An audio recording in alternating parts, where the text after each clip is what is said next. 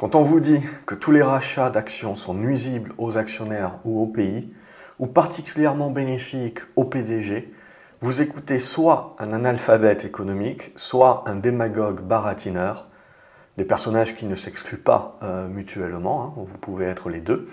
Et ça, c'est ce qui a écrit euh, Warren Buffett dans sa dernière lettre euh, aux actionnaires de Berkshire. Donc comme d'habitude, la lettre, elle est particulièrement courte cette année, mais comme d'habitude, en fait, vous avez en quelques pages, je dirais, la, sauce secrète de Warren Buffett. Il fait euh, donc ce petit passage sur les rachats d'actions. On rappellera qu'il y a beaucoup de personnes, personnes qui sont très connues et qui répondent, je dirais, des, informations qui sont euh, que la partie émergée de l'iceberg et qui vont taper euh, finalement, même, on le voit en plus de la réforme des retraites, on tape facilement un petit peu sur les super profits des entreprises. Euh, et euh, quelque part sur la redistribution des richesses. Cette redistribution des richesses, on la ferme un petit peu juste aux dividendes. Et on le voit depuis à peu près une quinzaine d'années, ce ne sont plus, la redistribution des richesses ne se fait plus essentiellement par les dividendes, mais essentiellement par du rachat d'actions. C'est-à-dire qu'en fait, c'est l'entreprise qui va racheter ses propres actions, et en règle générale, on va ensuite les annuler et on va les radier. Ce qui veut dire que euh, les actionnaires, vont se partager, vont, en fait le, gâteau se réduit et on va se partager en tant qu'actionnaire une part plus importante des profits puisqu'il y a un certain nombre d'actions qui auront été réduites. À l'inverse d'une augmentation de capital où on augmente le nombre, le nombre d'actions et où donc on, augmente un petit peu la, taille du gâteau. Et en, tant qu'actionnaire, si on ne participe pas à cette augmentation de capital, on se fait diluer et donc on recevra un petit peu moins de profit. Donc là, Warren Buffett nous explique bien, si vous voulez, tout l'avantage pour un actionnaire euh, de ces rachats d'actions, mais également l'avantage pour les entreprises. On a tendance, je dirais, à euh, expliciter trop euh, de manière simpliste qu'une entreprise qui va utiliser sa trésorerie ou ses bénéfices pour pouvoir racheter ses propres actions euh, n'investit pas. Et donc, quelque part, dans quelques années, quand elle aura des problématiques, devra, devra faire appel euh, à, ses actionnaires via le marché. Et donc, on lui dira qu'elle a mal géré son argent. Mais si vous regardez, et si on, enlève les entreprises qui sont endettées, qui ne gagnent pas d'argent et qui vont prendre encore plus de dettes pour acheter leurs, leurs actions, là, c'est tellement, c'est pas bon. Si vous regardez le marché, en fait, vous avez essentiellement des entreprises qui vont racheter leurs actions parce que ça offre une meilleure rentabilité que de le réinvestir euh, dans euh, une production supplémentaire. Ce qu'il faut bien se dire aussi, c'est que euh, à un moment donné, si vous voulez, vous avez beau euh, rajouter un euro supplémentaire dans vos investissements, cela ne va pas nécessairement produire euh, un euro supplémentaire de profit. Donc, à un moment donné, vous, il y a une limite, si vous voulez, à réinvestir votre trésorerie, à réinvestir vos bénéfices dans le business ou dans de la recherche et développement, c'est que ça ne va pas produire plus vous ajoutez globalement d'argent et plus à un moment donné vous atteignez une limite et vous ne produisez plus autant de, rentabilité par rapport à ces capitaux euh, et ces investissements. Donc c'est là aussi, si vous voulez, où une entreprise doit avoir une stratégie et certes une partie euh, de ces profits-là doit être réinvestie dans le business, dans la recherche et le développement, euh, mais également pour faire des acquisitions éventuellement et éventuellement donc pour verser du dividende ou pour verser euh, du dividende mais sous forme de rachat d'actions. C'est encore mieux pour l'actionnaire puisqu'il n'y a pas euh, cette, euh, très souvent ce, cette source, cette taxation à, la source au niveau des dividendes. Dans le rachat d'actions, si vous voulez, ben, vous, êtes typique, typiquement toujours actionnaire, vous n'avez toujours pas cédé vos parts, donc vous ne payez pas de taxes. Donc c'est entre guillemets invisible. Et ça, on le voit ces dernières années. Il y a beaucoup de personnes qui vont vous expliquer que les dividendes sont en baisse, si vous voulez, et que donc ça devient de moins en moins intéressant aujourd'hui d'acheter des actions, euh, d'être actionnaire par rapport à des obligations qui vont vous verser 3-4%. Alors ça dépend où vous êtes dans, les, dans, dans, la zone géographique du monde, mais en gros ce qu'il faut bien retenir, c'est que quand vous regardez les dividendes qui sont versés au sein d'un indice, vous regardez un indice qui est une moyenne pondérée d'un certain nombre de capitalisations. En France, sur le CAC 40, vous êtes essentiellement sur du luxe qui est surpondéré, puis ensuite ça va être euh, des banques euh, et de l'automobile, et, les valeurs technologiques sont très sous-pondérées dans le CAC 40, ce qui crée aujourd'hui un, avantage de surperformance pour le CAC 40 donc en gros, quand vous allez verser du dividende, ben, euh, il suffit, si vous, les, vos plus grosses pondérations dans l'indice sont également vos valeurs qui versent le plus de dividendes, eh ben, votre indice, on va dire qu'il va verser 4 ou 5% de dividendes. Et donc là, on se dira, ben là, ça rentre en compétition avec l'obligataire. Mais à contrario, quand vous regardez le S&P, en fait, sur les 10 dernières années, vous avez, sur les 10-15 dernières années, vous avez les valeurs énergie qui sont essentiellement les valeurs qui versent les plus gros dividendes, et donc les valeurs défensives au sens large, télécom euh, et santé et compagnie, si vous regardez ces valeurs énergie, elles avaient une pondération, une surpondération dans les indices euh, il y a encore une quinzaine d'années qui était aux alentours de 20%. Cette surpondération est descendue jusqu'à moins de 2% euh, en 2020 euh, avec le Covid. Et ce qui les a remplacés, c'est essentiellement les valeurs technologiques. Or, les valeurs technologiques, on le sait, elles réinvestissent la majorité de leur, de leur trésorerie et de leurs bénéfices dans l'entreprise, dans la recherche et développement, voire en faisant de la croissance externe, donc avec des fusions-acquisitions. Donc du coup, elle verse peu de dividendes. Donc en gros, il suffit, vous voyez, sur une quinzaine d'années que votre physionomie d'un indiciel ait changé, les pondérations ne soient pas les mêmes, euh, et vous avez un S&P qui aujourd'hui en moyenne ne va plus euh, délivrer que 2% de rendement euh, de dividendes. Et on oublie la partie immergée de l'iceberg qui est également que la manière pour la majorité des valeurs aujourd'hui, y compris des valeurs énergie défensives, euh, de distribuer un dividende, c'est de faire du rachat d'actions. Et ça, on ne le calcule pas, si vous voulez. Le rachat d'actions, on, ne l'intègre pas dans ce que verse éventuellement un indice. Donc, c'est-à-dire qu'au-delà de faire ce ce rapprochement un petit peu trop rapide de dire voilà mon S&P ne me verse que 2% de dividendes aujourd'hui contre des, obligations américaines qui sont à 4% sur, sur du 10 ans donc il n'y a pas d'intérêt. Non mais il faut intégrer le fait que vous avez 20% de valeur technologique déjà dans le S&P ce qui n'était pas le cas il y a 10 ou 15 ans donc on ne peut pas vraiment comparer ce qui est, c'est de dire les dividendes ont baissé dans l'histoire c'est faux et puis après vous avez toute cette partie de rachat d'actions.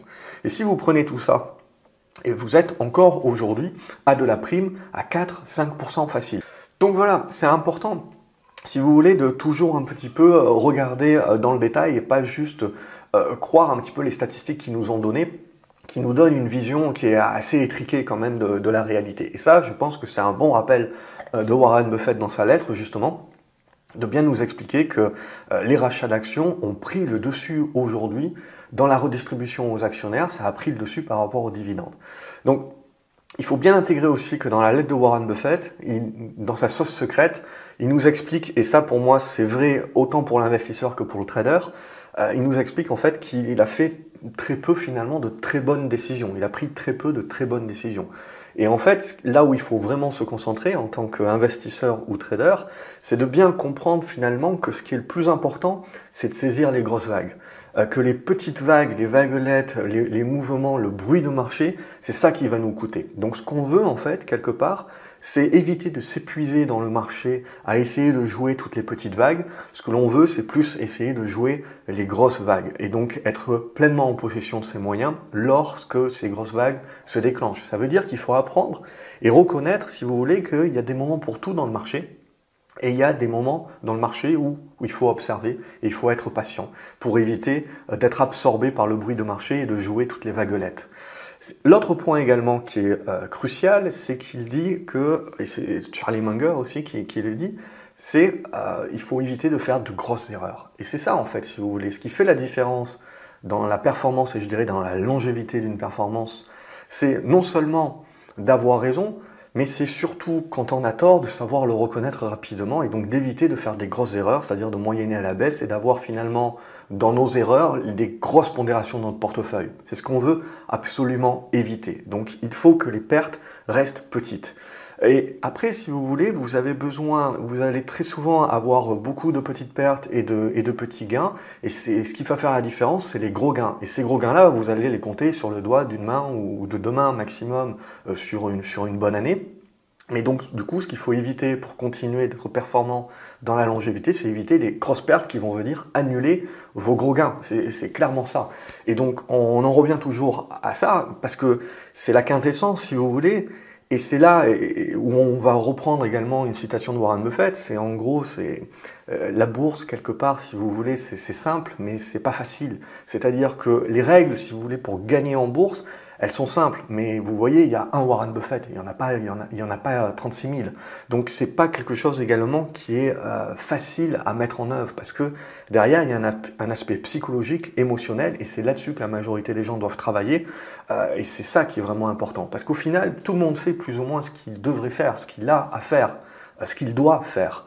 Mais derrière, la problématique, c'est dans l'exécution. Donc c'est ça qu'il faut travailler. C'est toujours notre exécution euh, dans les règles. Et donc ça, après, ce que je trouve d'intéressant également, c'est qu'on voit bien qu'il euh, y, a toujours beaucoup de, dérision et, d'humour dans les lettres de Warren Buffett. Je, trouve ça toujours intéressant après, après tant d'années. Et ensuite, il fait euh, dans cette lettre un, hommage à Charlie Munger. Bon, on sait bien qu'ils ne sont pas éternels.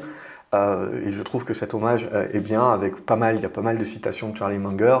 Il y en a, il y en, a une, moi, qui, qui m'intéresse pas mal. C'est qu'en gros, il n'y a, a rien de 100% sûr euh, en investissement. Donc, en gros, il faut éviter de faire du levier. parce que clairement, si ça, Charlie Munger le dit, hein, ça va marcher une fois, euh, mais en gros, dans la majorité des cas, ça ne marchera pas deux fois. Donc pour éviter euh, de se ruiner, il faut éviter de penser devenir riche une seconde fois et accepter également que parfois on a eu un peu, peu de chance, on était au bon endroit au bon moment avec de l'effet de levier.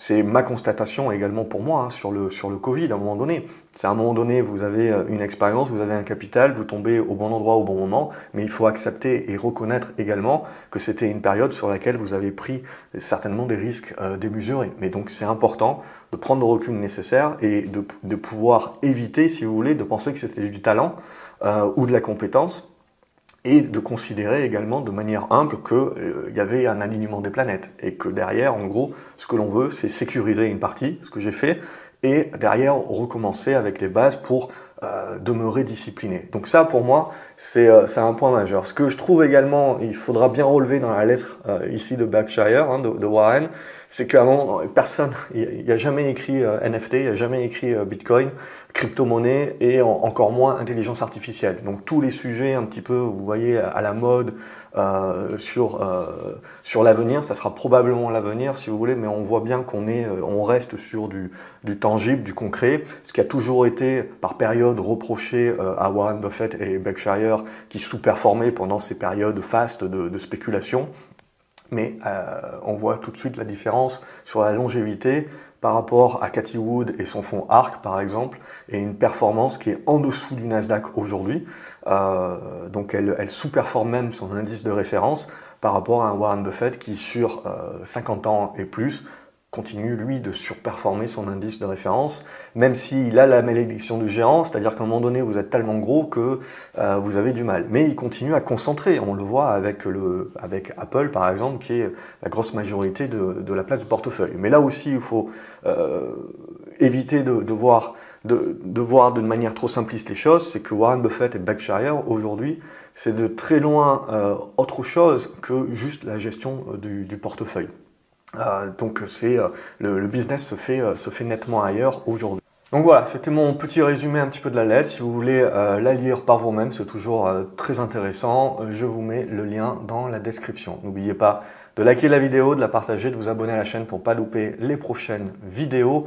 Et je vous souhaite une excellente journée et je vous dis à la prochaine. Salut les graphes.